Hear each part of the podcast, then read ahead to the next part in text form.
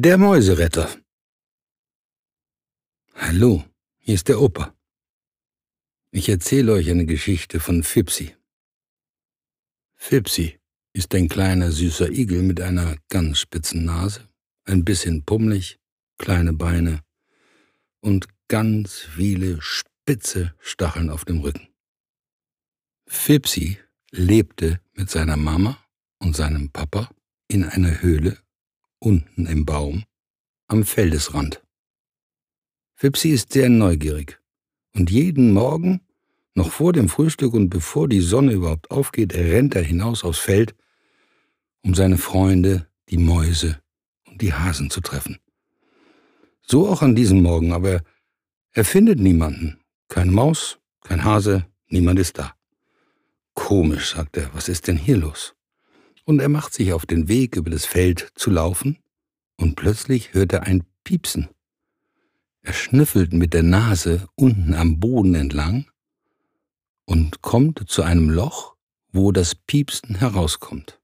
Er schaut hinein und sieht sechs ganz süße, winzig kleine Mäuse. Und er sagt, wo sind denn eure Eltern? Wo sind denn Papa und Mama? Wer passt denn auf euch auf? Seid ihr ganz alleine? Ja, sagten die kleinen Mäuse, wir sind ganz alleine. Mama und Papa sind in den Wald gelaufen, um was Leckeres zu essen zu holen, und deswegen passt keiner auf uns auf. Hm, ich, sagt Fipsi, bin ja schon ein ganz großer Igel, und ich glaube, ich kann auf sechs kleine Mäuse super aufpassen. Also kletterte Fipsi hinein in die Höhle wo die kleinen Mäuse wunderbar lagen und sich gegenseitig wärmten. Nach kurzer Zeit hörte man oben am Rand ein Krabbeln, ein Kratzen. Jemand wollte versuchen, das Loch immer größer werden zu lassen. Fimsi schaute hinauf, sah, dass da eine Pfote war von einem großen Tier, und nach einer Weile kam eine Nase hinein. Ah, sagte Fipsi, jetzt weiß ich, wer das ist. Das ist der Fuchs. Ui, ui, ui, der Fuchs will die kleinen Mäuse fressen. Aber der Fuchs hatte nicht mit Fipsi gerechnet. Fipsi drehte sich um, ging mit dem Rücken zuerst Richtung Höhlenausgang, und immer dann, wenn der Fuchs versuchte, seine Nase in die Höhle zu stecken, pieksten ihn die Stacheln von Fipsi. Das hat der Fuchs zwei dreimal versucht, aber dann hatte er genug davon und zog von dannen.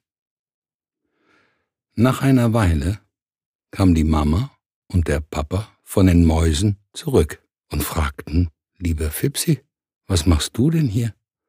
Naja, sagte Fipsi, ihr wart nicht da, da habe ich auf die Kinder aufgepasst, ich habe den Fuchs verjagt und wollte nur warten, bis ihr mit dem leckeren Essen nach Hause kommt, damit die kleinen Mäuse etwas zu fressen haben. Mein Gott, Fipsi, sagten die beiden, wir werden dir ewig dankbar sein, dass du unsere kleinen Kinder gerettet hast. Wann immer du willst, kannst du gerne vorbeikommen und du kriegst von uns das beste Essen, was wir im Wald gefunden haben. Glücklich und ein bisschen stolz über seine Rettungsaktion lief Fipsi nach Hause und bekam jetzt selbst das Frühstück und erzählte wie immer Mama und Papa alles, was er erlebt hatte. Nun, ihr Lieben, macht eure Augen zu und schlaft. Gute Nacht.